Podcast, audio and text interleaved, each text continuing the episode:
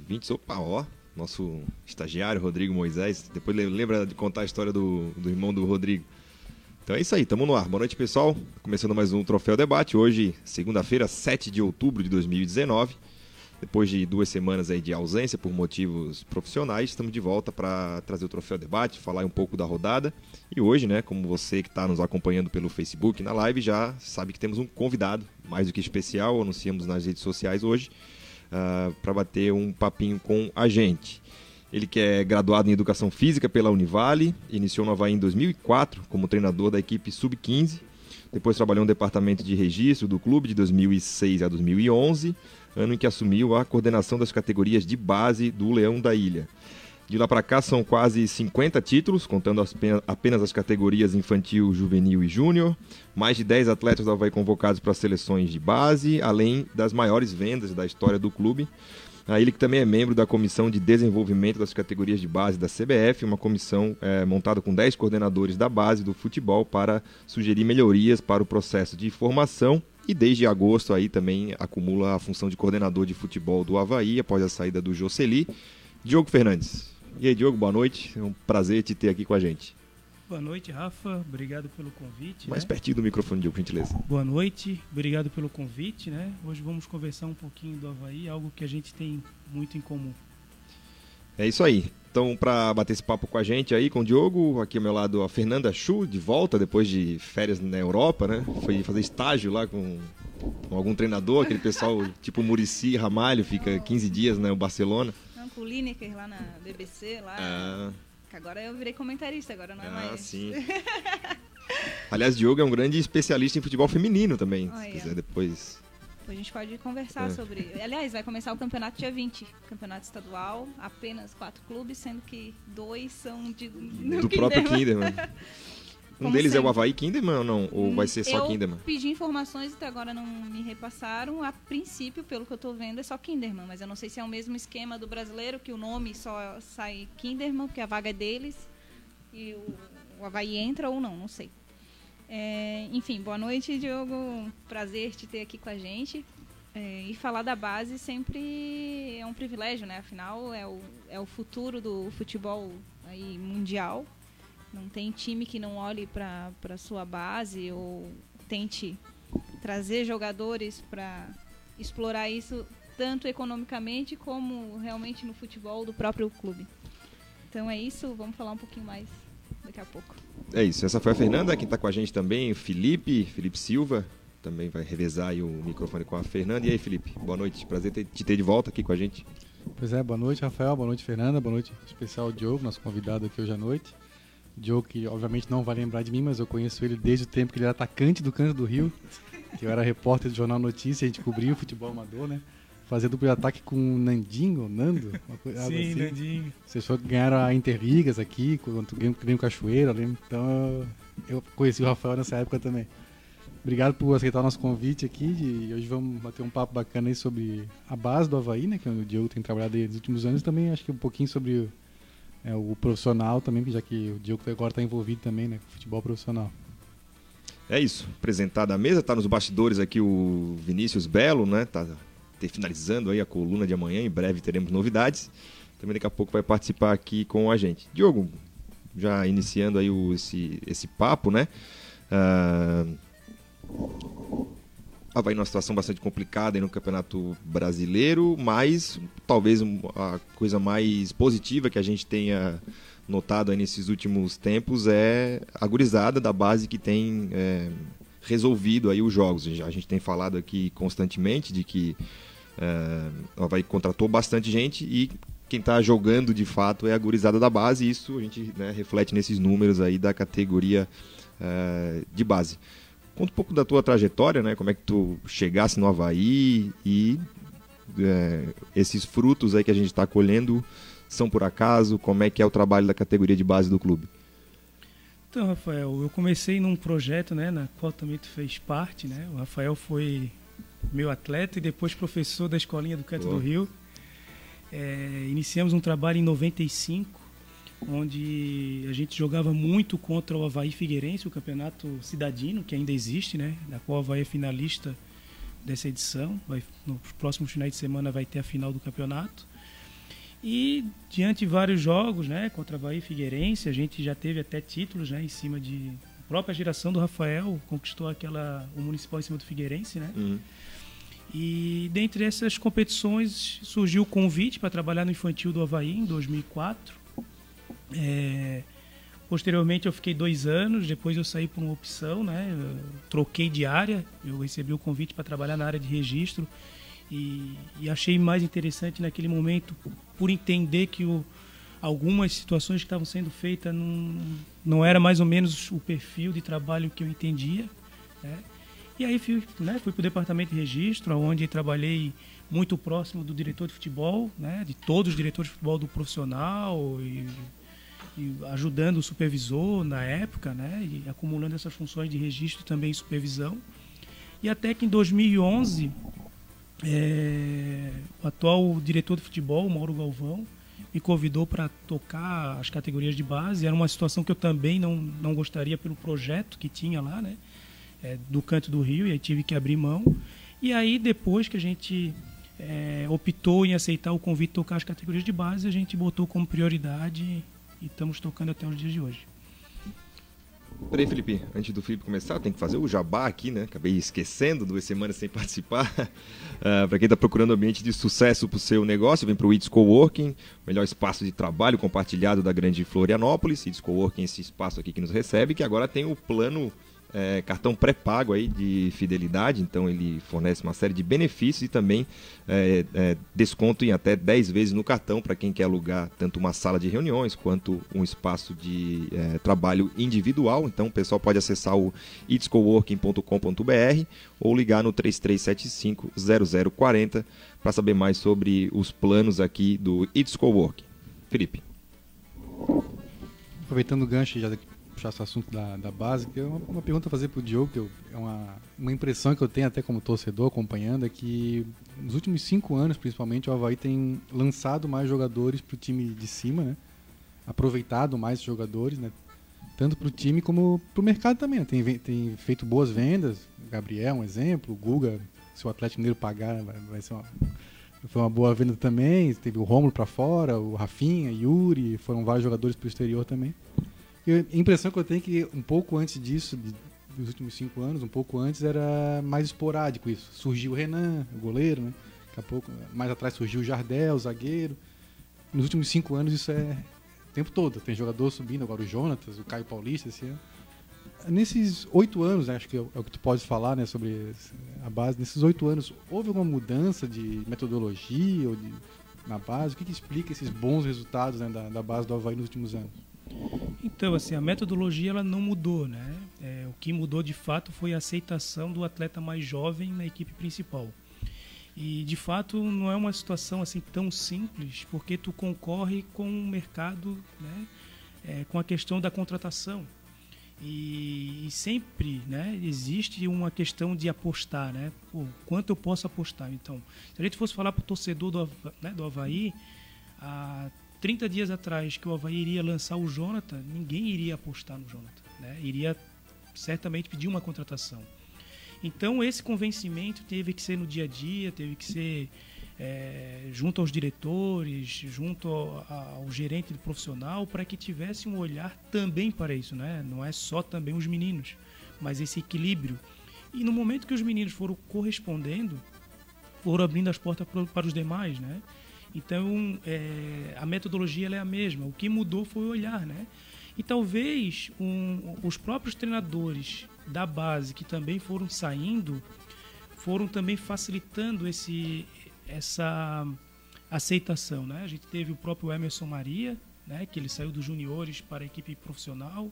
Saudades. O próprio Emerson Nunes, né? Boa sorte ao Maria no próximo jogo. Inclusive. É, em especial no próximo jogo o próprio Emerson Nunes, né, que também fez esse trabalho na base com a gente, depois migrou para profissional, o Raul Cabral. Então, é, o Havaí começou não só a formar jogadores em casa, mas também os profissionais. Né? Então, hoje, tirando o Valentim o auxiliar técnico, o Fernando, todos os profissionais passaram pela base do clube. Desde o Ortiz, preparador físico, começou no infantil com a gente, né? e hoje é o preparador físico principal ao Pedro, que é o fisiologista, o preparador de goleiro Croda, que hoje está na Chapecoense, mas já tem um sucessor que é o Anderson, que também iniciou nas categorias infantil do Havaí. Ou seja, o Havaí foi também formando esses profissionais e ficou um legado, né? E aí esse caminho do jovem começou a ficar um pouco mais facilitado. Fernanda. É, nessa linha, né, de que tu falou da torcida, da aceitação, talvez principalmente esse ano pelos resultados não estarem vindo, eu acho que eu vejo um clamor até mesmo assim, tu citou o Jonathan, mesmo antes dele lançar, eu já vi um clamor chamando por ele. Porque a gente via Brenner, que foi contratado acima, com salário de três dígitos, não rendendo absolutamente nada, a, tirando o primeiro jogo que ele fez. Uhum. E, e aí tu via Caio Paulista, que alguns jogos já tinha resolvido alguma coisa, e, e os meninos jogando, o pessoal sempre pede o Luan, independente dele dar resultado ou não em campo. É incrível como o pessoal pede o Luanzinho. E eu via isso também no, no, no, no Jonathan. Então eu fiquei. A, gente fica muito feliz até por estar tá dando o resultado, né? Infelizmente não nos números, não na pontuação, mas em campo ele vem se apresentando bem. E, e eu acho que a torcida não vai entender pouco isso de que a gente precisa pegar na base, a gente tem em casa então, se a gente não deve fazer loucuras, então não devemos né, sair gastando e contratando só por contratar. Coisa que talvez aconteceu esse ano e aí a gente pode entrar na questão de planejamento. E, e quanto ao Valentim, eu queria te perguntar, é, ele olha realmente para a base, ele acompanha o trabalho lá? É, agora que tu também está mais próximo do profissional, o que que tu está achando do trabalho dele no, Havaí? Então, com relação ao trabalho do Valentim, né, é, obviamente que o torcedor vai ficar muito preso ao resultado final, né? Então, a gente também tem essa compreensão. Mas é um trabalho muito bom. A gente tem algumas situações é, que já foram mencionadas, né, desde o presidente, Marquinhos, o próprio Evandro, né, é, que reconheceram que talvez o, o elenco não ficou à altura da competição. Então, esses tipos de situações é, acabam tirando o olhar de todas as outras situações positivas do clube, né? Desde o trabalho da gestão do presidente, desde o próprio treinamento do Valentim, que é muito bom, até os meninos mais jovens que precisavam de um suporte. Então tudo isso fica para segundo plano porque o resultado não está vindo, né? É, e aí cabe a gente ter essa convicção de não é, atropelar esse processo dos meninos, entender que eles estão na batida correta que vão dar muita alegria para o torcedor havaiano, né? seja em breve, seja no futuro. Então a gente está muito é, contente com esse processo da caminhada dos meninos, né? em conjunto com o trabalho da comissão técnica, que também é bom. Mas aí tu vai questionar, né? Mas pô, como que é bom se a gente não ganha? Aí a gente tem que falar do todo, né? E normalmente, né, a cultura aqui do, do brasileiro é quando não dá certo a gente culpa o treinador. E nesse caso específico, não, ele não participou da montagem do elenco. Né? Se a, gente, a gente pode até debater uma situação ou outra, uma maneira de jogar ou outra, uma escalação ou outra, que faz parte. Né? Se a gente for escalar o time do Havaí aqui, nenhum de nós quatro aqui vai escalar o mesmo time. Né? Então também a gente vai se questionar um contra o outro. É, então, em relação a isso, a gente está bem tranquilo, assim, convicto no dia a dia o quanto ele tem sido importante nesse processo. O que a gente precisa, e estamos trabalhando para isso, é que é, a gente possa elevar um pouco mais o nível da nossa equipe para que a gente fuja um pouquinho dessa instabilidade de sempre sobe, é, vai para a Série A e, e logo é, o time a ser cair, né? o time que pode cair. Então a gente tentar criar uma, uma estabilidade para que realmente a gente possa mudar de patamar. E hoje o Havaí está dentro do patamar dele. Né? Qual o patamar do Havaí? É um time que tem disputado a Série B e tem buscado êxito de acesso e um time que está disputando a Série A e, e, tem, tem ficado sempre na zona, né? É, então a gente tem que mudar o patamar do clube. Talvez a Série B fique um pouco pequena para a gente, que a gente não tenha conviver mais na Série B e que a Série A a gente não seja o, o time a estar na zona, talvez um pouco mais acima, né? E isso eu acredito que o Havaí possa estar construindo em breve é, pela maneira e a gestão que o presidente está fazendo. O Havaí hoje está ampliando seus patrimônios, o Havaí está se estruturando, o Havaí por exemplo, não fez nenhuma antecipação de cotas de TV como faz anos anteriores. O Havaí está com salário rigorosamente em dia. Quando eu vou para esses aspectos extra-campo, que talvez não seja o primeiro olhar do treinador, mas para mim é o próximo, é o primeiro passo para o Havaí mudar de patamar. Né? Então hoje a gente é, vê um Flamengo muito estruturado, fazendo contratações acima do, do, do, nível do futebol brasileiro, mas a gente esquece que teve alguém que foi fazer um planejamento de gestão, que o Flamengo passou alguns anos sem conquista para hoje estar tá com, com um caminho mais sólido. Então eu acredito que o Havaí, em breve, é, vai ser muito forte. Mesmo que o atual momento desportivo, e, e acrescento somente esse, é o, é o calcanhar de Aquiles. É isso aí. Vamos, primeira rodada de perguntas aí pro Diogo. Vamos passar para quem está conversando com a gente aqui no, no chat, né? O Douglas da Palhoça, lá perguntando a música de fundo. Tá sem acompanhar a gente, né? Porque a gente já tirou a música de fundo já faz uns 10 programas. Uh, o Marcelo Conceição também, boa noite. Marcos Aldojan, encontrei ele no jogo lá, perguntou quando é que ia ter o programa, também um abraço para ele. Ó, minha mãe mandando um abraço, um boa noite especial pro Diogo, papai do Pedro Henrique. Né? Minha boa mãe. noite lá pra dona Marília também. É, o Herbert Afonso, eu acho que ele é pai do, do Caio Paulista, ele sempre comenta aqui as coisas com a gente, botou aqui família Caio Paulista. Leonardo Luiz da Silva, boa noite, seus Daronco. Pô, cara, é isso, segunda-feira, vamos relaxar aí. Uh, Felipe Rodrigues aqui criticando o Igor Fernandes.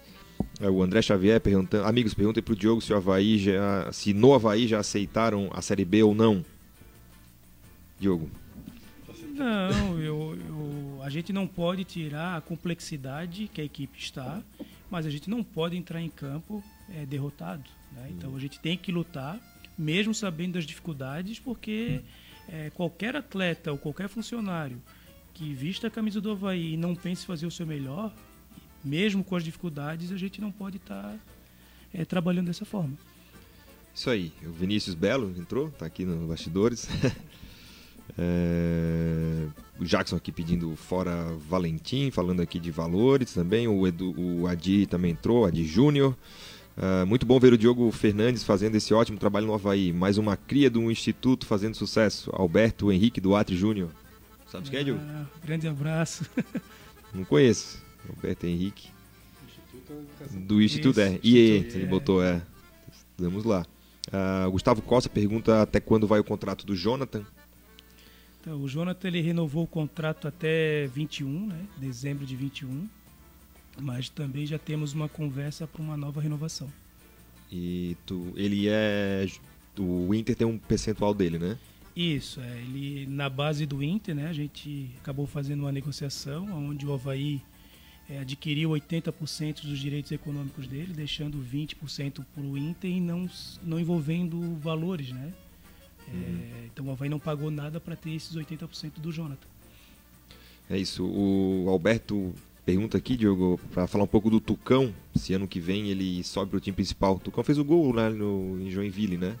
Isso, é o Tucão, um menino de 17 anos, né? É também um, um, grande atleta em potencial das categorias de base. Hoje ele já está jogando uma competição profissional, que é a Copa Santa Catarina. Apesar do Havaí estar tá jogando com uma equipe sub-23, né? Também de 23 ela não tem quase nada, ela é quase que um sub-21, né? A maioria dos meninos é até dos juniores, sub-20. E nesse final de semana jogaram dois meninos de 17 anos, né? O Tucão e o Gaspar, que é um outro menino do da categoria juvenil, que em breve o torcedor do Havaí é, irá conhecê-lo, que é um menino também de muito potencial. Pô, o, o Havaí já teve Biguaçu, Chapecó, Gaspar, agora vai ah, ser todos os 295 Juninho municípios. Laguna. Juninho Laguna, né? Pô, ter todos os municípios. É o, é, existe um planejamento para esse time sub-23? Pergunto pelo seguinte, que tem um calendário já até razoável. Tem o, é o, o Brasileiro de Aspirantes, tem a, a Copa Santa, Santa Catarina que o Havaí usa o sub-23. Uh, existe um planejamento de usar esse sub-23 como mais uma etapa de formação do jogador? Qual é a ideia do, do Havaí com isso? Isso, então. Uh, a gente entende que parte do elenco do Havaí tem que ser formado em casa. Né? Então a gente está dando rodagem para os meninos do 23 justamente para eles fazerem parte do elenco profissional e diminuindo o número de contratações. E acreditando no atleta que é formado dentro de casa. Então, às vezes, o torcedor olha alguns jogos da Copa Santa Catarina e o nível de dificuldade para eles realmente é altíssimo. Nós temos meninos de 17 anos jogando profissionalmente, às vezes pela primeira vez. Mas esse atleta, daqui a um, dois anos, ele já vai estar é, um pouco mais preparado, né, jogando em estádio, jogando contra torcidas adversárias, para quando estrear na equipe profissional não estrear tanto.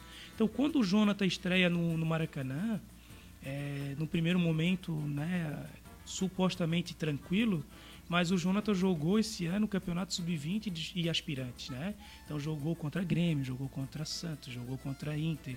Então ele se acostumou a jogar grandes jogos, mesmo que Sub-23, e quando vai para a equipe profissional não dá o impacto. E isso é uma situação que antigamente era amenizado com as preliminares. Né? O atleta mais jovem ia jogando preliminar, ele ia se acostumando. E hoje, né, com, com a recomendação da CBF, não poder fazer preliminar, o atleta acaba jogando somente em CT e fica muito distante do público. E quando estreia no profissional, é um mundo totalmente diferente. É mais um fator, né? Além do adversário, além da diferença física, tem também uma diferença de ambiente do qual ele não está habituado. Exatamente. Agora, Diogo, é... É, a gente sabe que, né, para mim, eu sempre tive essa opinião de que a categoria de base é nessa linha, para tu formar jogador comum, vamos dizer assim, né? Para ter jogador para compor elenco e nós tivemos provas e mais provas de jogadores nesse estilo. O Getúlio, né, para ficar um exemplo mais claro também, deu resultado na base, jogou no profissional, deu retorno técnico e foi vendido, né? Em tese cumpriu aí o seu o seu ciclo. Como que é a transição? Assim, é, tem muito menino que o Havaí botou o olho, esse aqui vai dar resultado, ele não rende. Tem uns que às vezes não se leva muita fé e o guri resolve. Como que é feita essa transição assim lá dentro do Havaí? E aproveitando antes de eu responder é, o gancho do Rafael, além de perguntou, perguntar, existe hora certa de lançar jogador? Existe assim, é, vocês têm assim um levantamento, qual é o melhor momento de lançar um jogador? Indo nessa, nessa linha do Rafael. Então, com relação a como era feito, né, dependia muito também do treinador. Né? Então, Cito o próprio Claudinei, um pouco mais paciente para jovens. Então, treinador do profissional. Isso, isso, treinador do profissional. Acaba se recebendo até mais jogadores do que o, a normalidade. E alguns perfis que também não gostam de trabalhar tanto com jovens e acaba indo um pouquinho menos do que a quantidade. Né? Então, por exemplo, o próprio Geninho é um treinador que gosta de trabalhar com jogadores mais experientes. Não existe o certo ou errado no modelo do treinador do profissional, e sim a convicção do clube, né? o que, que é importante para o clube. E nessa agora retomada, né, que a gente está podendo é, ter uma voz um pouco mais ativa em relação a essa situação de transição, os jogadores da base eles já vão fazer parte do planejamento do elenco. Então a transição deles é fazer já parte. Né? Antigamente eles estavam na base e tinham que fazer uma transição para o profissional de acordo com a necessidade de posição. Né? Hum. Normalmente, quando o jogador é, contratado não dava não certo, rendia e dependendo também do gosto do treinador, né? Uns que gostam mais, outros que gostam menos, se iam pedir uma segunda contratação ou se iriam olhar os meninos. E isso é uma situação que nós na base a gente não controla, né? A gente obviamente dá um feedback, a gente conversa, a gente sugere, mas a gente não tem autonomia para dizer, oh, esse menino tem que ir é, ser lançado, né? E o momento, né? Normalmente é quando as coisas estão ruins, né? Oposto o que o menino precisa. O ideal seria um, o time numa condição favorável e tu lançando os jovens aos poucos. Isso seria o ideal. Né? É, a gente tem feito agora esse planejamento da Copa Santa Catarina justamente para tirar esse peso e deixar os meninos já fazendo parte do elenco e ao natural eles irem é, tendo as suas chances. Uns mais rápidos, outros mais lentos. Um vão dar uma resposta no primeiro jogo, outros talvez vão dar no quinto, né? outros talvez ainda precisam sair né, para pegar uma rodagem. A criação do 23 é justamente tentar fazer essa rodagem dentro da própria casa. Né? Então, exemplo, o Kundê, Anderson Lopes e Rodinei, que está no Flamengo, são três atletas que a gente sugeriu eles primeiro saírem, rodarem um pouco, né, para depois retornarem, porque a gente entendia que tinham um potencial, porém não estavam preparados para o momento. Né? E os três, né, o Anderson Lopes e o Rodinei acabaram indo para o Marcílio Dias, e o Cundê foi para o Juventus de Araguá. E posterior, todos os três voltaram e conseguiram é, jogar na equipe profissional do Havaí. Assim, tu tentando explicar um, um pouco melhor, seria é, a partir do ano que vem, então, é, precisamos de um lateral, mas já tem um da base e um titular, né? Vamos dizer assim, ou é, esse, da, esse menino da base já vai ser contado como um daquele do elenco e não vai ser usado numa ausência de, um, de, uma, de uma contratação que não deu certo. No caso, para vir amanhã, tem que ser melhor que, que o Caio Paulista. O Caio Paulista já faz parte e assim com outros jogadores, no caso. Isso, é, ele já agora, é, esse Sub-23, que também vai ser uma plataforma do elenco do Havaí, é, nós não vamos precisar contratar jogadores é, para aquelas posições que a gente já tem em casa, porque a gente já conhece os atletas e sabe do potencial deles. Então a gente não precisa buscar informações deles. Nós já os conhecemos, né? Então esse caminho já fica encurtado. E as contratações, e, que porventura elas também necessitam ser feitas, elas vão ser para dar suporte a esses atletas mais jovens. Hum, entendi. Fernanda, tem uma ponta aí? Tenho. É, voltando um pouquinho no que tu falou da gestão do presidente, na, em tudo que está fazendo extra-campo, vamos dizer. É, eu acho que é unânime, a torcida concorda nesse ponto. A, a, questão que ficou realmente esse ano foi no campo, no plane, na questão planejamento, que ou não teve ou foi muito errado. É, não era novidade para a gente aqui, a gente sempre via falando essa questão de ah, vamos contratar só para o brasileiro, isso a gente vivia batendo aqui que não iria funcionar, porque é óbvio que o mercado inflaciona, e acontece o que aconteceu no Havaí. Deixando para trás o que passou, os, os erros é, que a gente já teve nessas três vezes que subimos, duas vezes descemos e estamos a caminho da terceira descida.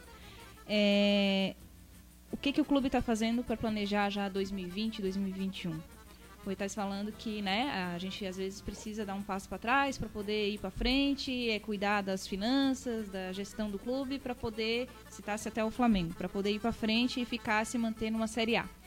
Gostaria de saber do que, que o clube está fazendo lá na, na, questão de jogadores, de base, é, na questão do planejamento até do estadual, porque no Brasil inteiro se fala do calendário que saiu aí do, do ano que vem, e se o Havaí tem a pretensão de, de repente, usar o Sub-23 no estadual, que seria, pra gente, eu acho que a gente também já falou aqui, que seria uma excelente ideia.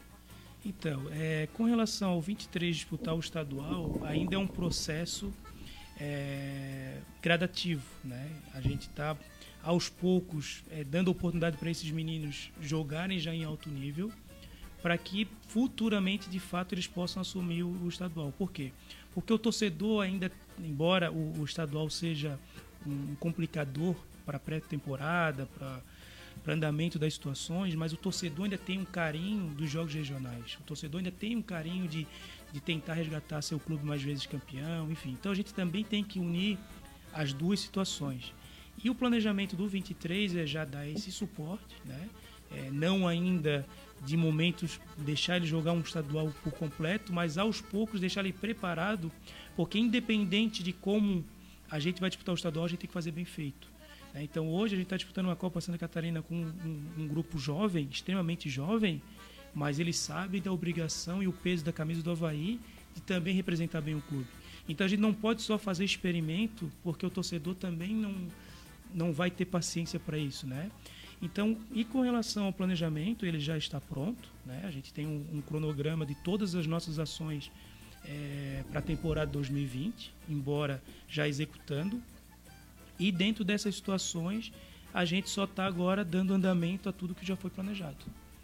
Diogo, uh, acho que fora de campo, essa parte da gestão das finanças, realmente acho uh, é um dos grandes ganhos do Havaí nos últimos anos, a gente sempre comenta isso, né?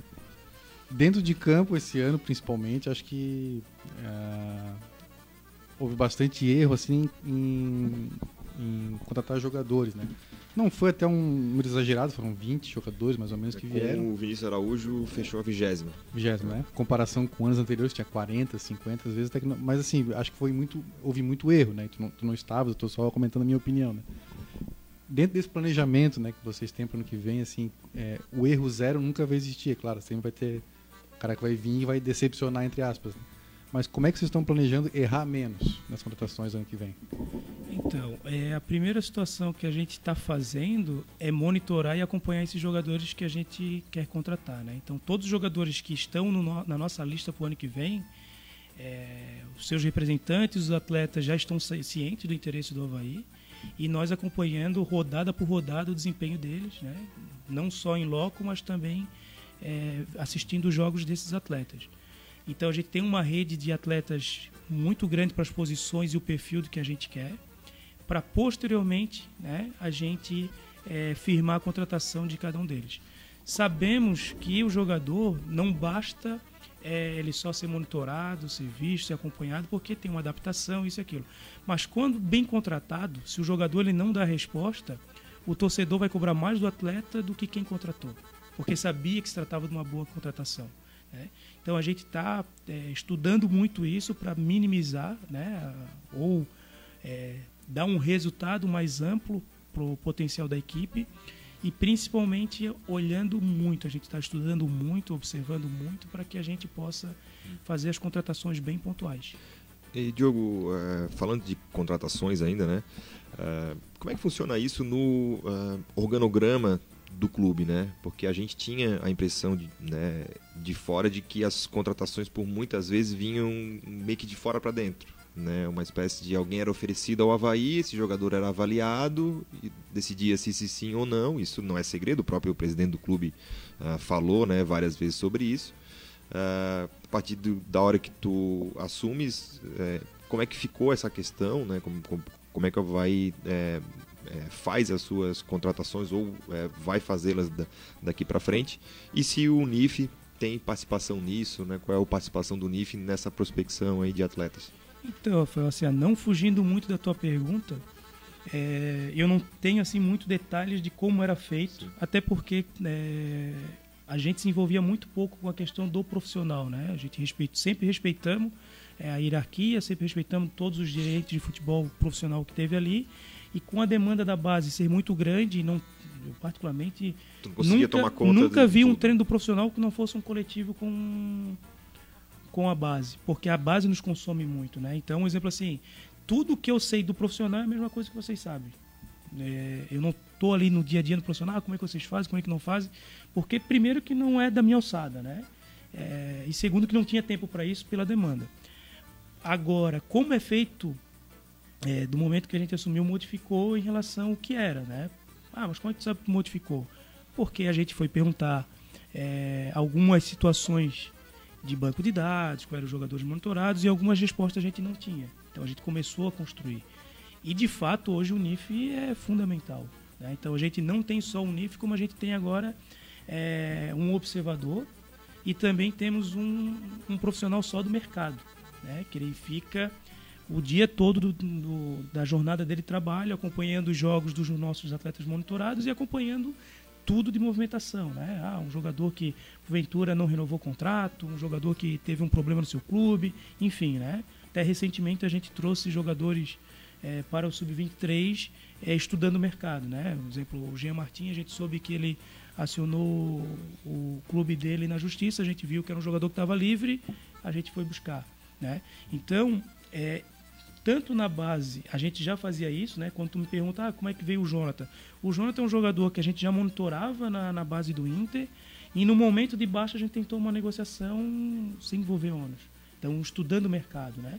E aí a grande, é, vamos dizer assim, foco nosso é contratações de dentro para fora. Não que a gente não vá receber indicações, não que a gente não, os empresários não possam fazer contato uhum. com a gente, porque isso é muito natural. E faz parte. Do... E faz parte.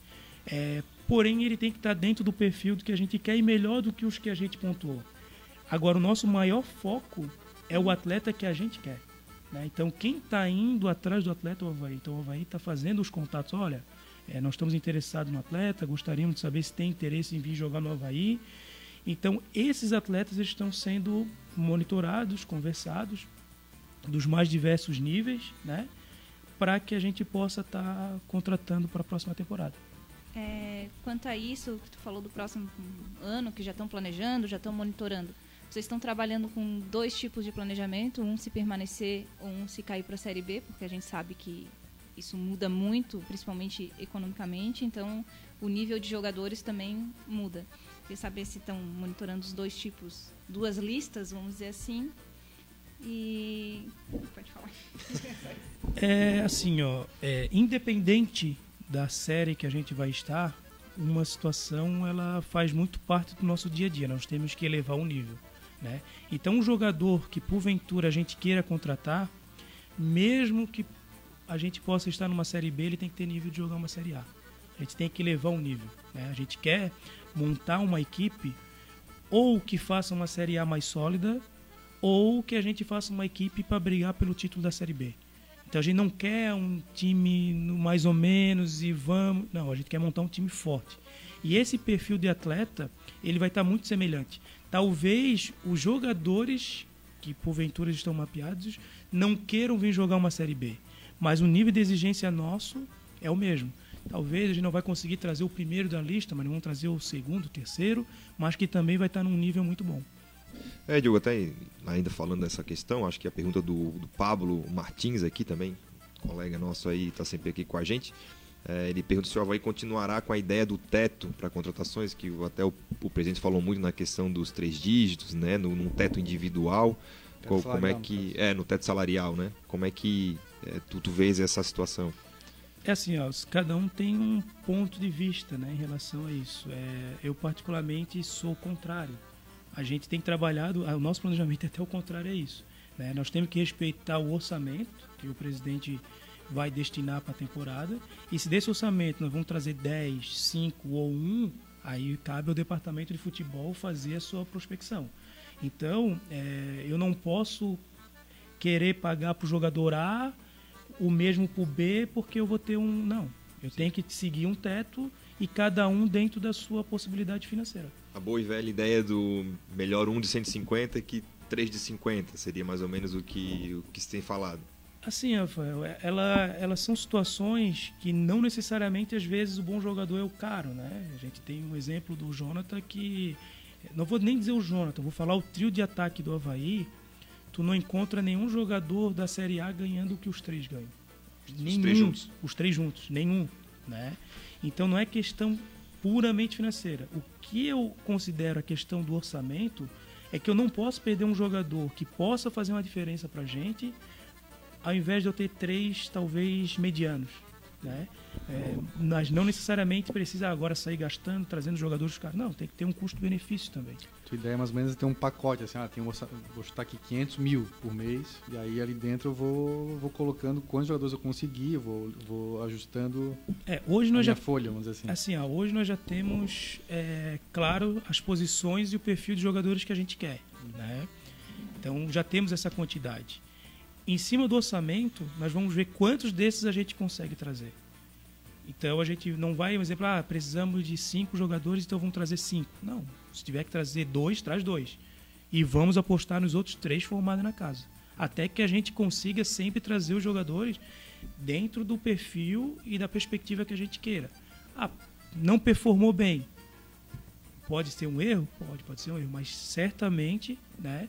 É, o jogador vai trazer também com ele um peso, né? porque é, nós estamos assim sendo muito criteriosos para que a gente, ao trazer o jogador, realmente crie uma expectativa e principalmente né, é, mexa com a autoestima do torcedor.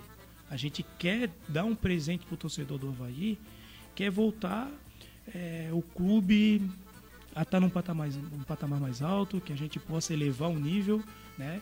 Tudo que foi feito foi muito importante. Nós não estamos, de maneira alguma, é, querendo desconstruir o que já foi feito. Muito pelo contrário, a gente quer dar continuidade.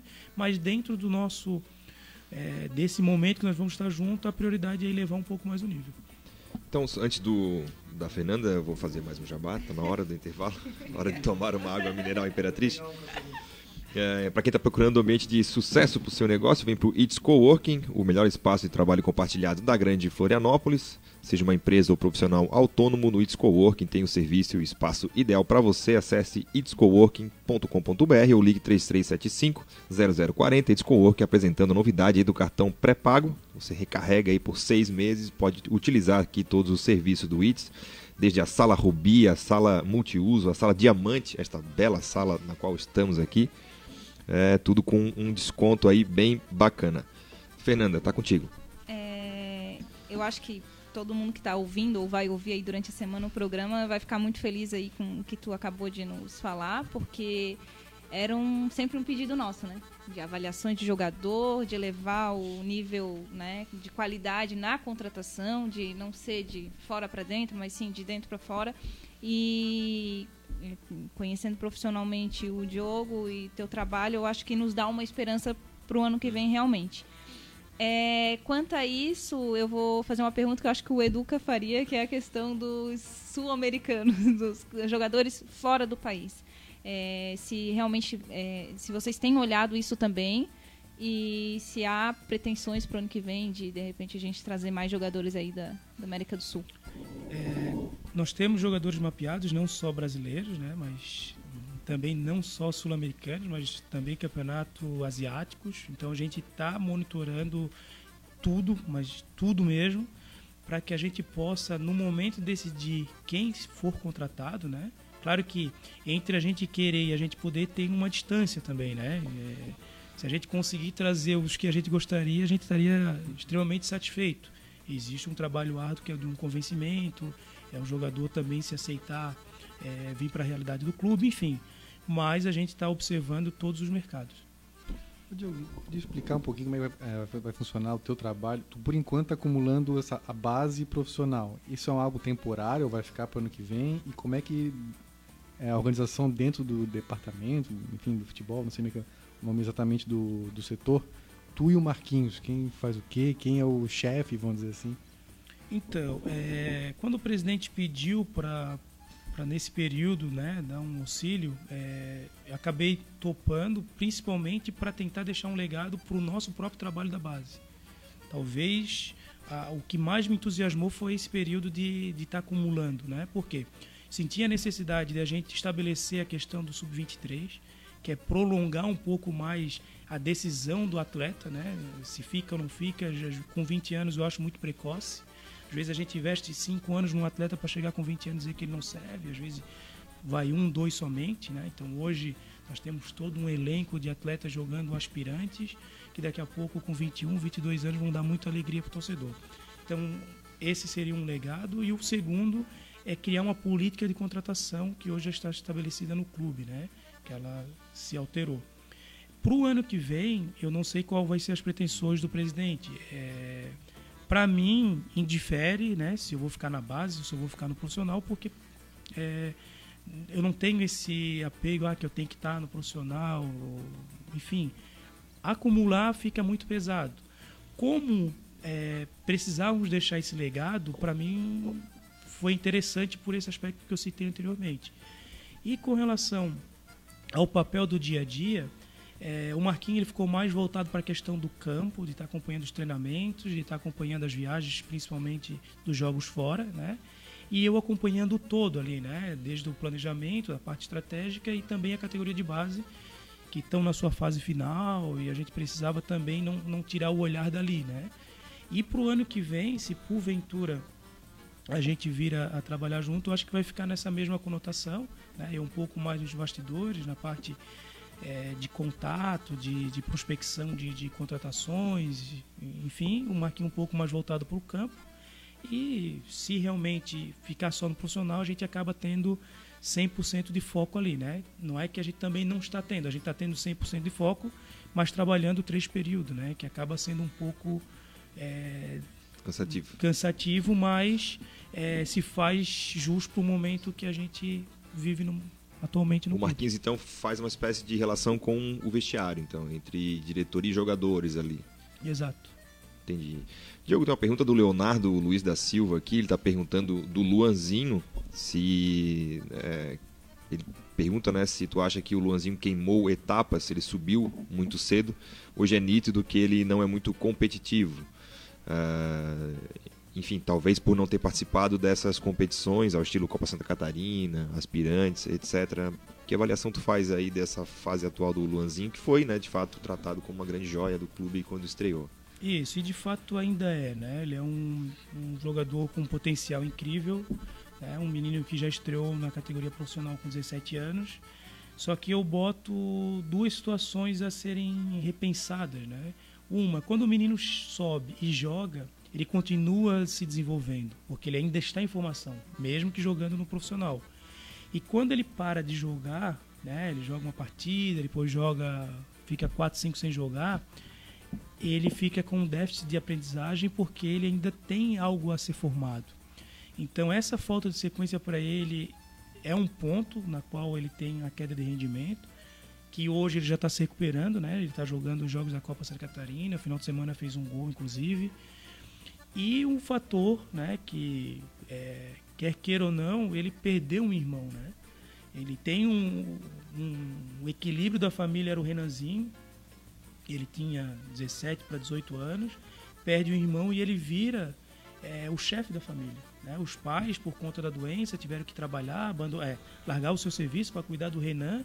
E hoje o Renan é a única renda da família. Então, como é que fica um menino de 19 anos administrar a perda do seu ídolo, que é, o, que é o irmão, administrar a família?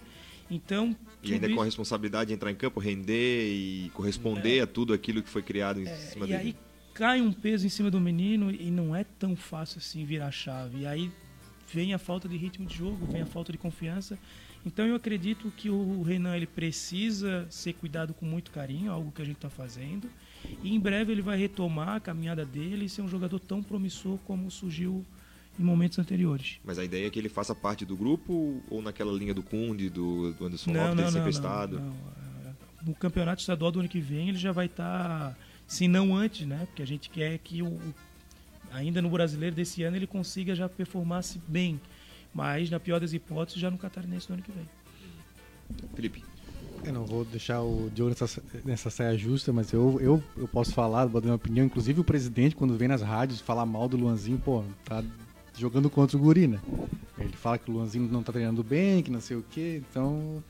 Diogo, tipo, ele dá uma segurada lá. Mas segura, o, segura nas opiniões. Quer vender o carro, mas só pois é, mostra é, os arranhão na pintura? Pô, é, não, não ó, eu quero te vender esse carro aqui, mas olha, o pneu tá meio ruim, não sei o quê. Assim, pô, vamos, vamos valorizar nosso, né, nosso jogador, pô. Uh, agora eu esqueci que eu perguntar. Falei esse comentário. Não, é, falando nessa linha do.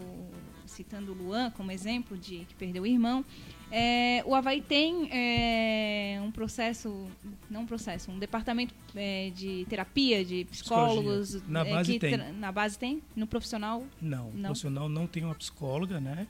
Profissional extremamente importante. É, o grau de, de ansiedade, de saudade, são inúmeras situações que esses atletas passam, né? E não somente os da base, mas do profissional.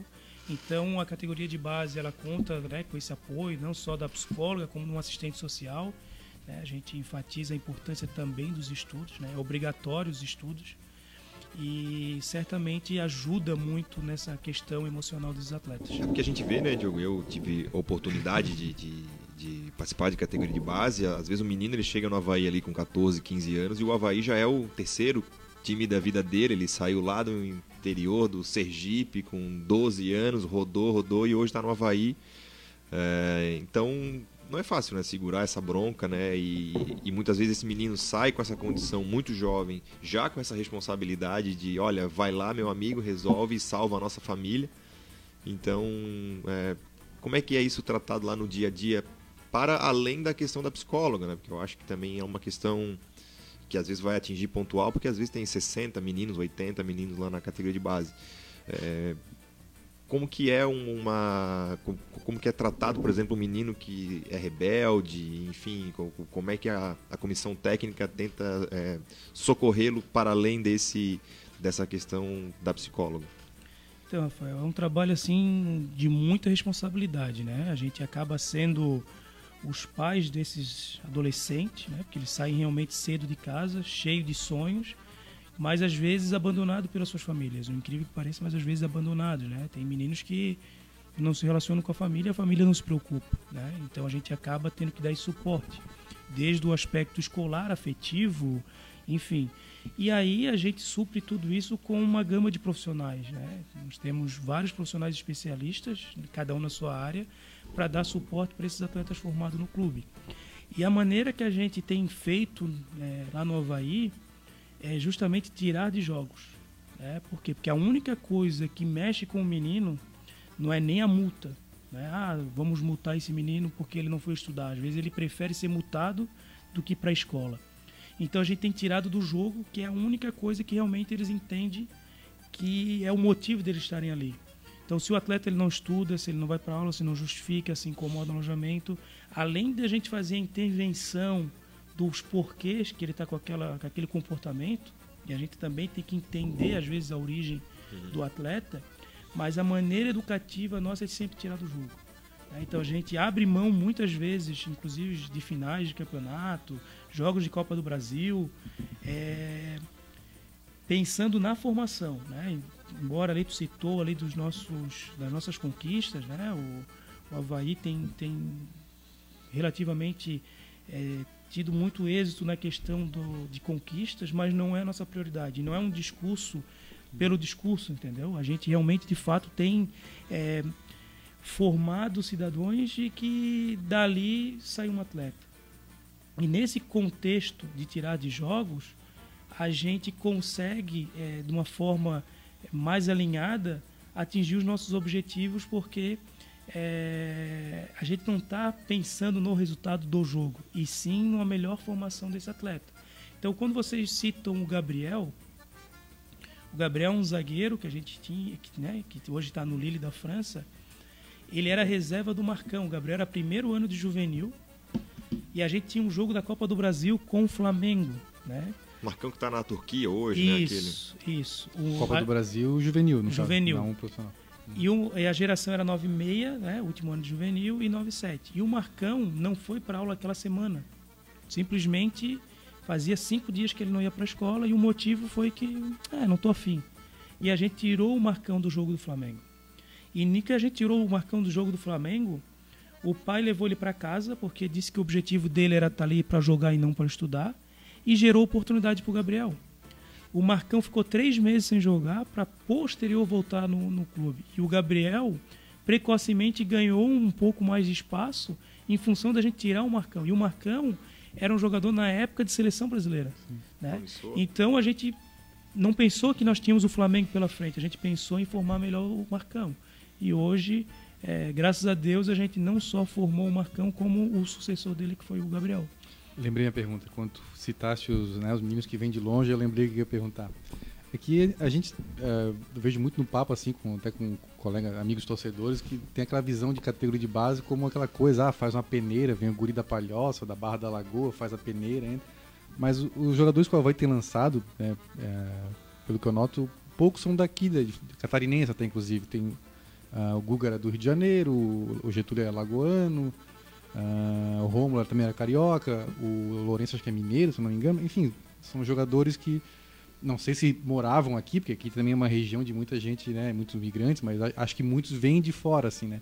Eu queria entender como é que é, explicar essa captação entre aspas, de jogadores para a base. A peneira ainda existe ou vocês observam mais torneios eh, nacionais? Não, Existe diversas formas de captação, né? Por exemplo, o nosso observador agora é, vai passar uma semana em Rondônia. É, ao mesmo tempo, nós observamos os nossos adversários, né? Os nossos saímos para ver jogos de outras equipes, além de captar na região e o Brasil todo, e também as peneiras que são feitas aqui. O que, que acontece com Florianópolis, em específico, né? A gente tem uma cidade hum, com muitas opções, né? Não só do futebol, mas temos shopping, praia, uma qualidade de vida muito boa. Felipe a Borges gostou gente- dessa. É. É, Tem um colega nosso que qualquer coisa que não dá certo em Florianópolis é porque tem praia. É, aí todo mundo foi pra praia naquele dia, então. É, então a gente sofre ainda né, na, na grande Florianópolis com o jogar. Né? A gente, um exemplo, a gente não consegue hoje sair de qualquer lugar de Florianópolis e encontrar meninos jogando bola, a não ser em quadras particulares, aos finais de semana. Só que esses mesmos atletas eles concorrem com atletas do interior que jogam bola todos os dias. Né? Então, aonde que, a embora a maioria dos jogadores da base do Havaí são catarinenses, mas principalmente nas menores, né? Por quê? Porque quando o menino tem 11, 12, 13 anos, ele consegue ter nível com o jogador do Havaí e entram na categoria de base. Quando eles passam a ter 14, 15, o, de nível é muito grande.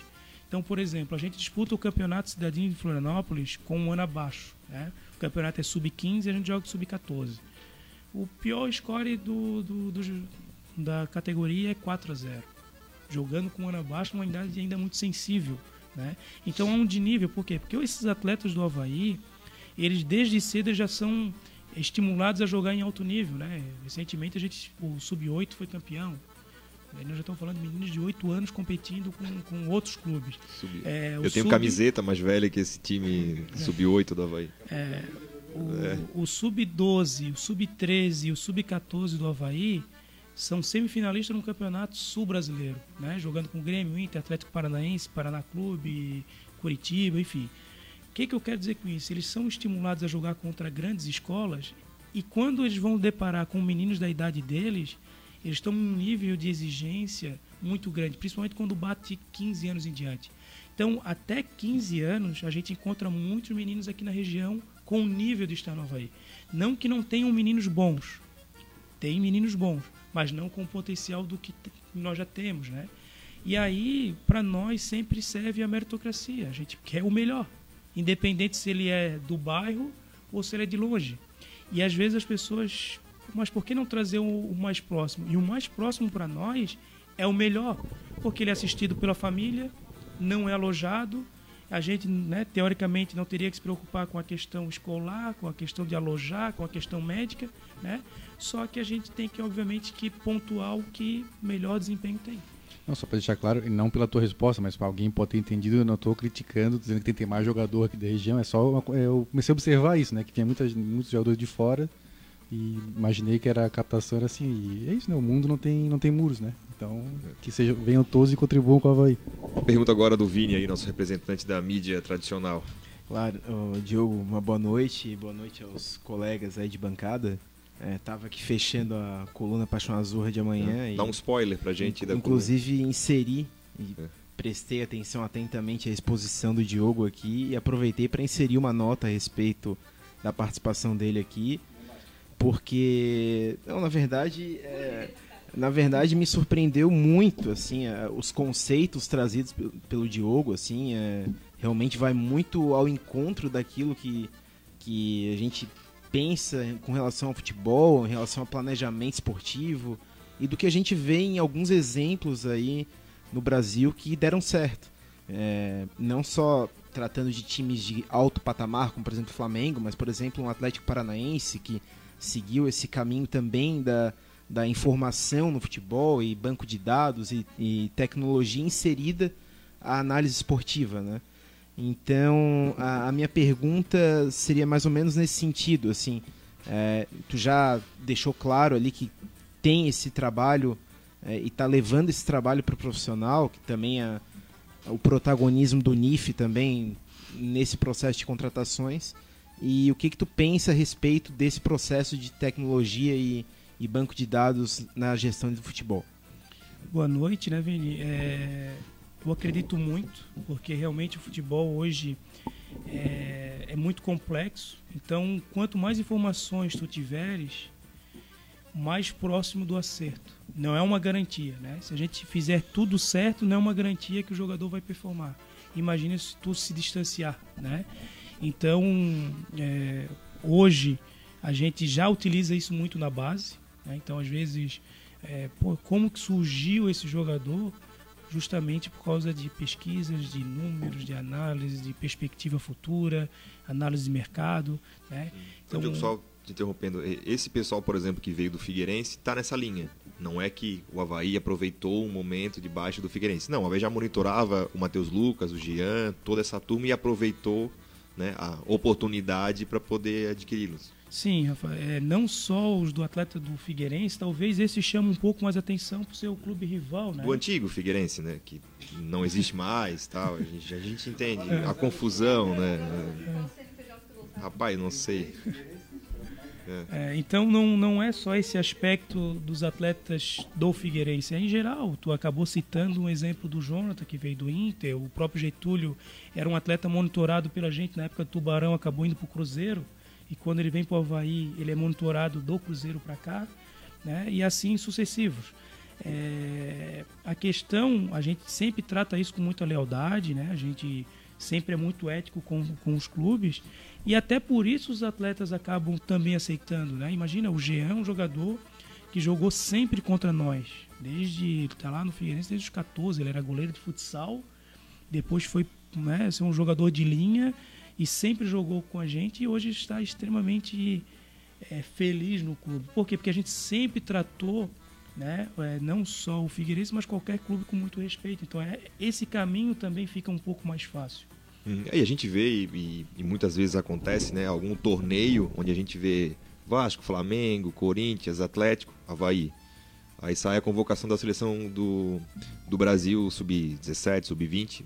Grêmio, Flamengo, São Paulo, Inter, um do Havaí. Então a gente percebe, né, para quem acompanha o clube para além do que o, os jogos do final de semana, vê de fato que a categoria de base do Havaí tem um, um respeito muito grande aí no, no cenário nacional, mas acho que o Felipe quer uma pergunta ali, Felipe. Primeiro, uh, só um comentário, não sei se todo mundo sabe o que é NIF, né? A gente tá falando NIF, ah, NIF, NIF. É núcleo, núcleo de, inteligência, de inteligência no futebol, futebol né? É. Que trabalha com dados, né? Hum. fornece para a base profissional também, imagina. Isso. Né? E tem se falado que ah, nós estamos monitorando, tanto na base como profissional. São quantas pessoas trabalhando nesse, nessa, nesse monitoramento? São seis pessoas. Né? Então nós temos três pessoas de análise, um de mercado eu e um observador. Posterior, quando essas seis pessoas estão com o nome enraizado, né, confirmado, aí nós vamos para a segunda instância, que é dividir com Marquinhos, dividir com, com a comissão técnica e a gente dá um, um poder de escolhas. Né? Nós temos a opção A, B e C, né? quais que vocês entendam que seria interessante. E aí a gente faz um colegiado, mas ela nasce primeiro no departamento. Né? Então, como é que vai ser as futuras contratações do Havaí? Elas vão surgir de todos os atletas do departamento. E nada impede também de ser externa. Né? Por exemplo, ah, o Marquinhos viu um jogador, ele nos indica ele vai para o NIF. Ali ele passa a ser monitorado para depois ele poder voltar para uma análise de poder ser contratado ou não. É, e acho que isso se torna cada vez mais importante, né, Diogo? Além desse mercado né, que a gente vê e que a informação faz muita diferença, o futebol mudou, por mais que muita gente ainda não acredite é, que o futebol tenha mudado, mas o futebol mudou, é, é onde a informação é muito importante. Os valores também são algo que são uma certa barreira aí pro, pro Havaí, né, Diogo? Tá, é muito difícil competir, salários, né, enfim. Como é que tem sido essa tua experiência desse período aí com o profissional nessa relação é, salarial? Te deu um, um, choque muito grande? Não, foi assim, não era muito diferente do que eu imaginava, né? Porque quando é, a gente tinha só o papel da base, o que que a gente tinha como norte? A gente, se quiser disputar um jogador com o Flamengo, a gente não vai conseguir. Né? O Flamengo vai ter um poderio financeiro muito superior. Só tem uma forma de a gente ganhar do Flamengo. É se a gente formar melhor.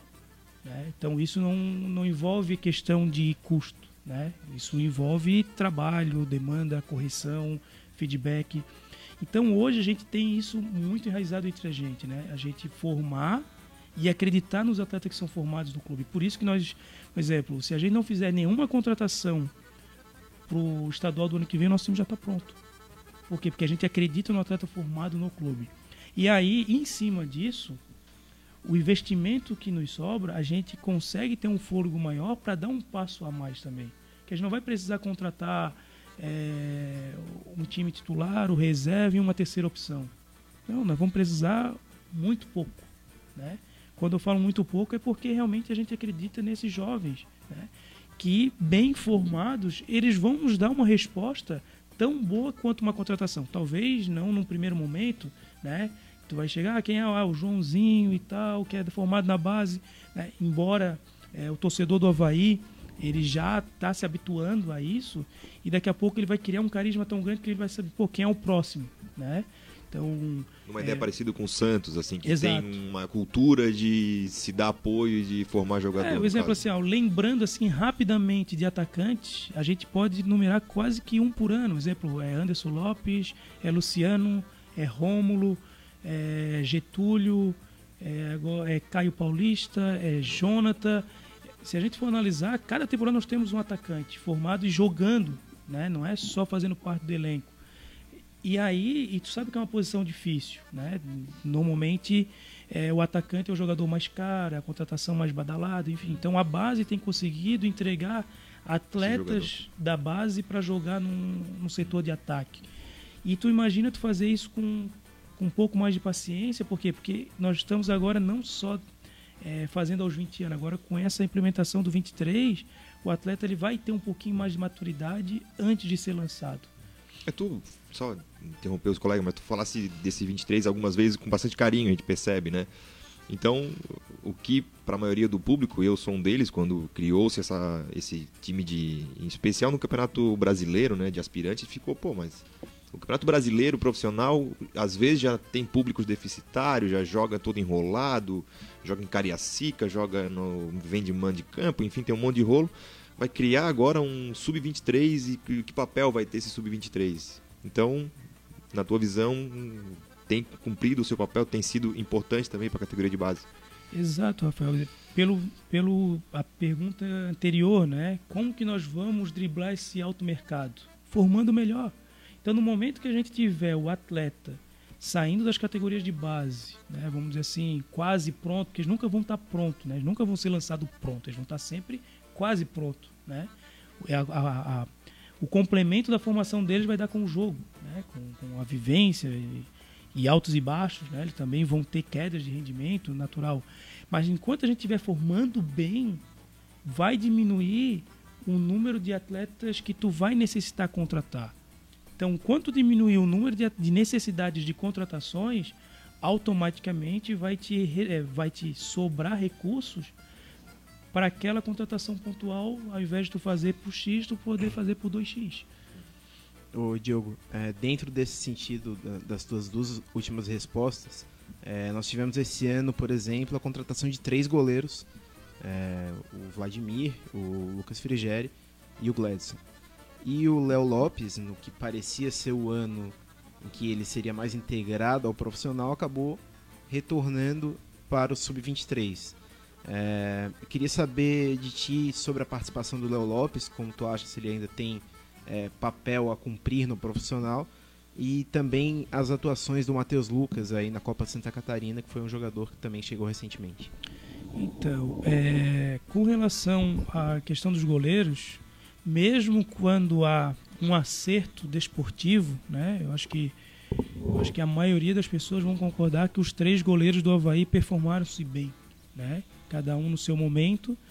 E, e ao, no, ao nosso olhar, não tem a necessidade de ter os três, mesmo que positivamente, porque tu tira um espaço de um goleiro formado no clube, na qual tinha feito dois jogos no estadual, relativamente bem, seguro, e, e o mesmo susto... que não tivesse feito, o estadual tá aí para isso, né? Exato. Ele falhar contra o Brusque, É, contra porque o o, o Camboriú. medo era porque era antes do clássico, né? É. Aí É, ficou aquele sim. desespero pra trazer goleiro porque era antes do clássico. Quando podia ter jogado ele com ele no clássico e tranquilamente. Exato. E aí a gente tem a convicção no atleta formado no clube. Exemplo, é, volto a repetir, mesmo com êxito, a nossa tomada de decisão seria manter o Léo. Né? Mesmo que porventura ele pudesse ter a falha. E ali vai estar o crescimento. Né? Não, não existe jogador que não falhe, não, não existe jogador que não. Enfim. E para ter êxito, ele precisa realmente ter uma sequência. né? Então, o Léo é um goleiro que faz parte dos nossos planos. Né? A gente é, acredita muito nele, tem feito bons jogos, oscila como qualquer jovem, né? até porque ainda está numa fase de maturidade. E com relação ao Matheus Lucas, ele tem feito uma Copa Santa Catarina num nível muito bom. Né? Torcedor havaiano que puder acompanhar os meninos vão ver a performance dele. Já são seis gols em cinco jogos, né? É, nem eu acho que são quatro jogos, Rafael, Quatro. que ele fez. Ele é- e não é nem quatro porque o primeiro jogo dele ele ficou como banco, né? Ele entrou aos 15 do segundo tempo. Então, ah, quase que três jogos e meio, né? E ele já fez seis gols. Ah, é, um, é um jogador que já também em breve já vai estar configurando aí na equipe principal. E justamente é, quando a gente trouxe foi fazer esse processo de maturação dele na- no 23 para tirasse o impacto né, do, do- do peso de ter que jogar no profissional do Havaí. E ao ser lançado ele ser um pouco mais bem quisto, né, não, não com tanta responsabilidade, porque às vezes é, se tem muita paciência com o jogador contratado e às vezes paciência zero com o atleta que é jovem. E com ele ainda vindo do antigo Exato, co-irmão, é. né? Então, Eu, é, eu vi alguns jogos da Copa Santa Catarina, até por isso eu perguntei. E também me chamou a atenção o Igor, um jogador que me pareceu. Até o jogo contra o Brusque, ele fez duas grandes jogadas.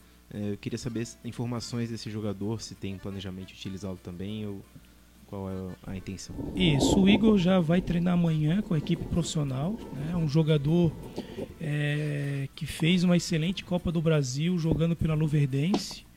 É, Copa do Brasil um... profissional? Profissional, ah, profissional, né? Ele foi, eles eliminaram o Figueirense na Copa do Brasil, onde ele teve um rendimento muito bom, um jogador rápido, né? Um atacante de lado. Isso. E depois ele fez um, um grande jogo também contra o Fluminense. E a gente trouxe ele para o aspirante justamente também para quebrar esse impacto, porque às vezes o torcedor espera um jogador de muito nome e, e, o menino acaba recebendo uma carga que não é culpa dele, né? Também pelo momento que a gente vive. E certamente, né, se ele conseguir repetir as atuações que ele está tendo no aspirante, é um jogador que vai ajudar muito o Havaí, não só esse ano, mas como também na sequência. Fernanda, fazer a ultimazinha aí para liberar o Diogo, uma hora e dez já de programa. Então eu vou mudar completamente o assunto. não, então eu quero falar do feminino porque a gente sabe que virou uma obrigação, a CBF obrigou a ter time feminino. E não só isso, mas obrigou a ter time de base. Então, eu queria falar também da base feminina do Havaí, o que está se planejando, porque até então a gente tem uma parceria com o Kinderman, eu sei que vai durar mais o ano que vem essa parceria.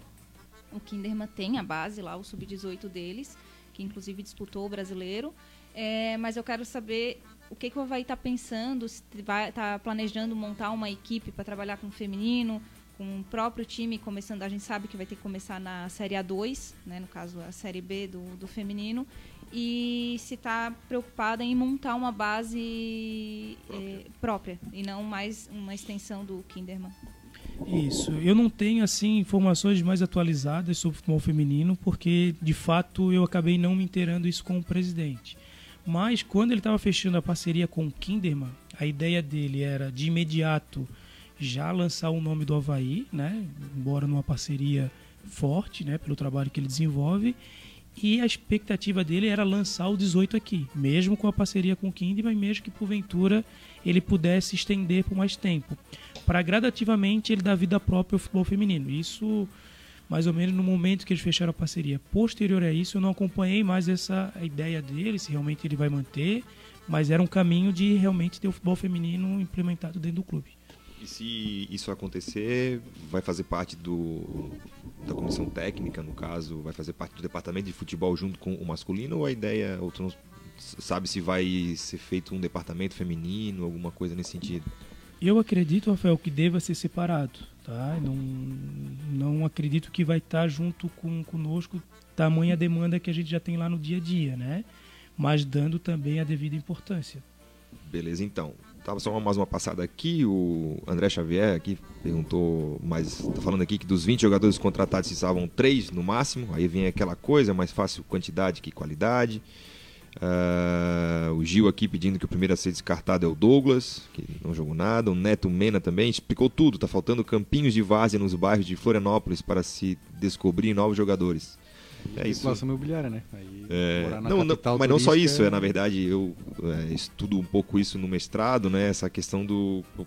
Da, o, o, jovem hoje em dia se envolve com outras coisas, né? Então ele tem, ele tem mais opções, como o Diogo falou, e é não só para o futebol, para consumo em geral. Né? Antigamente, um exemplo claro, né? Tu tinha um programa na televisão que era que tu adoravas e passava na sexta-feira à noite. Chegou na sexta-feira, deu uma dor de barriga, tu não via. Né? Então hoje o jovem não, tem o streaming que vê a qualquer hora, então ele tem muito mais acesso, acaba não, é, não sofrendo aí por essa é, dependência de uma só fonte de, de, de é, entretenimento, de esporte, enfim, tem acesso aos esportes americanos, acesso a, a videogame, muito mais coisa, o futebol acaba ficando um pouco de lado, né? Meu pai está aqui, do Jair, tá dando, dando uma boa noite aqui a todos, né? Que também conhece bem o Diogo. Um grande abraço. É, quem mais está aqui? O Walter Ricardo, lá da, de Garopaba, né? Está sempre aqui com a gente também. Pelo jeito, então, teremos um planejamento nas contratações para o ano que vem, coisa que infelizmente não aconteceu esse ano. Obrigado ao Walter. Uh, quem mais está aqui? O Gil Silva, que ele quer botar uma estrela na camisa, mesmo que seja da Série B, né? também é o nosso é nosso, nossa ideia. Tá. O Gabriel Ferreira, lá do Ribeirão também, Diogo. Lembrando dos tempos da escolinha do Canto do Rio e feliz pela evolução profissional dos amigos Rafael e Diogo, grandes camaradas. Forte abraço. Abraço Muito aí ao Gabriel, pro também. também. É, é isso, passamos aí de uma hora e quinze de programa. O Felipe Passou, quer Rafael. fechar? Apesar do da hora, eu Manda tinha mais lá. uma pergunta ainda pra fazer. Manda, É, Recentemente foi, foi divulgado que, che- que chegaram dois jogadores do Flamengo pro Sub-23, o Marcos Lenin e o outro, agora me falhou o nome. o lateral. Brian. Brian. É, tudo nome gringo, assim, né? E pelo que foi divulgado lá pela imprensa do Rio, né? Eles, vieram pro nosso Sub-23 e a intenção do Flamengo é dar rodagem para esses jogadores, mas eu queria entender o que que- é isso mesmo? O que, que o Havaí ganha com esses jogadores aqui? Não, esses atletas eles vieram para o grupo da Taça São Paulo, né? Onde já tem um acordo que os atletas viram atletas definitivos do Havaí no momento que o Havaí ratificar o interesse por eles, né? Então Ah, isso já entendi. documentado. Então, por exemplo, ambos, eh, o Havaí ficaria com 70% dos direitos econômicos, o Flamengo com 30%, sendo que nesse período os salários deles são pagos pelo Flamengo, né? E aí, quando que se faz a inversão? No momento que o Havaí falar o seguinte, nós queremos o jogador. Aí o Havaí assume o salário, deixa 30% para o Flamengo, 70% do Havaí e os atletas viram do Havaí. Isso após a, a Taça São Paulo. Então, Não, a qualquer momento. Se a gente mesmo quiser antes. fazer isso amanhã, isso diz que a prioridade é do Havaí. Só corrigido, eu falei, eu que falei sub-23, mas a a notícia falava sub-20, eu que falei errado. Sub-23. Quer fechar mais uma aí, Vini? Não? Então é isso. É, para quem está procurando um ambiente de sucesso para o seu negócio, vem para o It's Coworking, melhor espaço de trabalho compartilhado da Grande Florianópolis, seja uma empresa ou profissional autônomo, no It's Coworking tem o serviço e o espaço ideal para você. Acesse itscoworking.com.br ou ligue 33750040. It's Coworking agora com o cartão pré-pago Fidelidade, que dá desconto aí nas salas, aqui também no, no espaço de trabalho individual. Diogo, obrigado aí pela presença, né? Faz tempo que nós estamos querendo bater esse papo contigo. Acho que é, foi muito bom, inclusive para o torcedor vai te conhecer. Eu acho que muita gente é, sabe quem tu és pelo teu trabalho na categoria de base. Volta e meia sai lá as notícias, né? O, o Diogo Fernandes, lá que está comandando a categoria de base. Mas agora, próximo ao profissional, é importante que o torcedor te conheça, saiba quem tu és, né? E a gente fica feliz por ter dado essa oportunidade e extremamente agradecido pela tua presença. O microfone é teu, tá aberto. Sempre que quiser voltar, estamos aí à disposição. Obrigado, obrigado mais uma vez. Gabriel, é, Rafael, desculpa, né? A gente que agradece, né? A gente sempre acompanha o trabalho de vocês, mesmo na Suécia, né? É. Tipo, bem tarde lá pelo fuso horário, mas acompanhei os programas. É, tudo que se trata da Havaí a gente está sempre atento, porque é, o nosso maior legado é deixar o torcedor feliz, né? Então a gente trabalha para isso, né? Esse é o nosso compromisso. E a gente também precisa entender né, as angústias do torcedor para que a gente possa, em conjunto com toda a equipe de trabalho, a gente poder sempre dar alegria para o torcedor havaiano. Isso aí, obrigado, Fernanda. Quer dar um recadinho final? Tem alguma coisa para dar para audiência? Vai estar em algum programa de TV hoje, essa semana, ou, ou só com a gente? É. Não, não, tô. É verdade, o Guardiola recebeu a camisa do Havaí. É, eu, eu fui em agosto, agosto, teve o evento do Manchester City ah, em São Paulo e eu procurei o Havaí, que prontamente aceitou meu pedido de enviar a camisa para ele. Então o Havaí me presenteou o Guardiola com, a, com uma camisa do, do Leão. E eu entreguei é, para a Cláudia lá em São Paulo e pedi para que ela entregasse ao Carlos. O Carlos é ele é catalão e é, enfim, tradutor do Guardiola, ele é assessor lá. E eu pedi para ela que entregasse ao Carlos, para o Carlos entregar então pro Guardiola a camisa do Havaí. Ele fez isso essa semana, semana passada. E ele me enviou a foto lá, que deu toda aquela repercussão Legal, legal. da. Enfim. Mas só, só, só explicando, né? A Fernanda, é, tu ainda é presidente da É, torcida? isso, é, não. É que eu sou, é, eu sou presidente da torcida oficial do Manchester City aqui no Brasil. E eles fazem esses eventos para chamar os torcedores, enfim, eles são bem ativos, assim, é um exemplo mesmo a ser seguido, assim, todo o papel que eles têm, todo o carinho que eles têm com a torcida fora do, Sim. do país lá. E o Guardiola assume quando, Diogo? Em janeiro? não? É o planejamento 2020, mas o Diogo não pode É, falar. Já vestiu a camisa aí. Pensasse, pô, se ele chega aqui e comer um pastel de berbigão, Ah, não volta não mais, volta, cara. não volta. Não volta mais. Felipe, obrigado. Tua saudação final aí. Obrigado, pessoal, pela companhia, pessoal que estava em casa também. Obrigado, Diogo, pela disponibilidade. Confesso que me empolguei ouvindo né, as ideias do Diogo de, de fazer um planejamento baseado em dados, baseado em informações. Acho que isso diminui muito o erro, né? Como eu falei, o erro nunca vai, vai ser zero, mas acho que é, vai ser muito importante para que o Havaí dê esse salto também dentro de campo. Como eu falei, fora de campo, acho que o trabalho de gestão financeira está sendo bem feito. É, dentro de campo tem a melhorar. E eu acho que ano que vem é, há uma tendência né, de o Campeonato Catarinense não ter ninguém na Série A. Espero que a gente fique, mas a Chapecoense corre risco de cair. Criciúma acho que vai safar na B. Figueirense está brigando cair. Talvez seja um campeonato que haja menos pressão até em cima da gurizada. Acho que será, será acho que um bom momento até para botar em prática essa ideia de, de ter um time mais jovem até, né, com mais jogadores da base.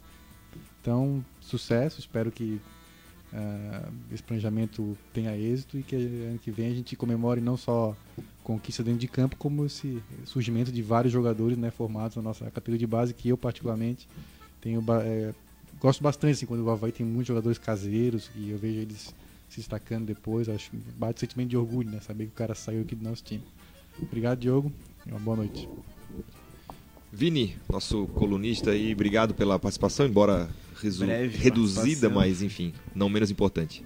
Mais uma vez agradecendo a oportunidade e parabenizar o Diogo pela participação dele aqui, porque é, dentro do, do meu conceito e dentro da ideia é, que a gente tem, acho que foi realmente um momento de um renovo assim para a torcida havaiana, porque realmente passa por uma mudança bem significativa é, dentro desse conceito que tu trouxe aqui e que eu acho que demorou para ser implementado.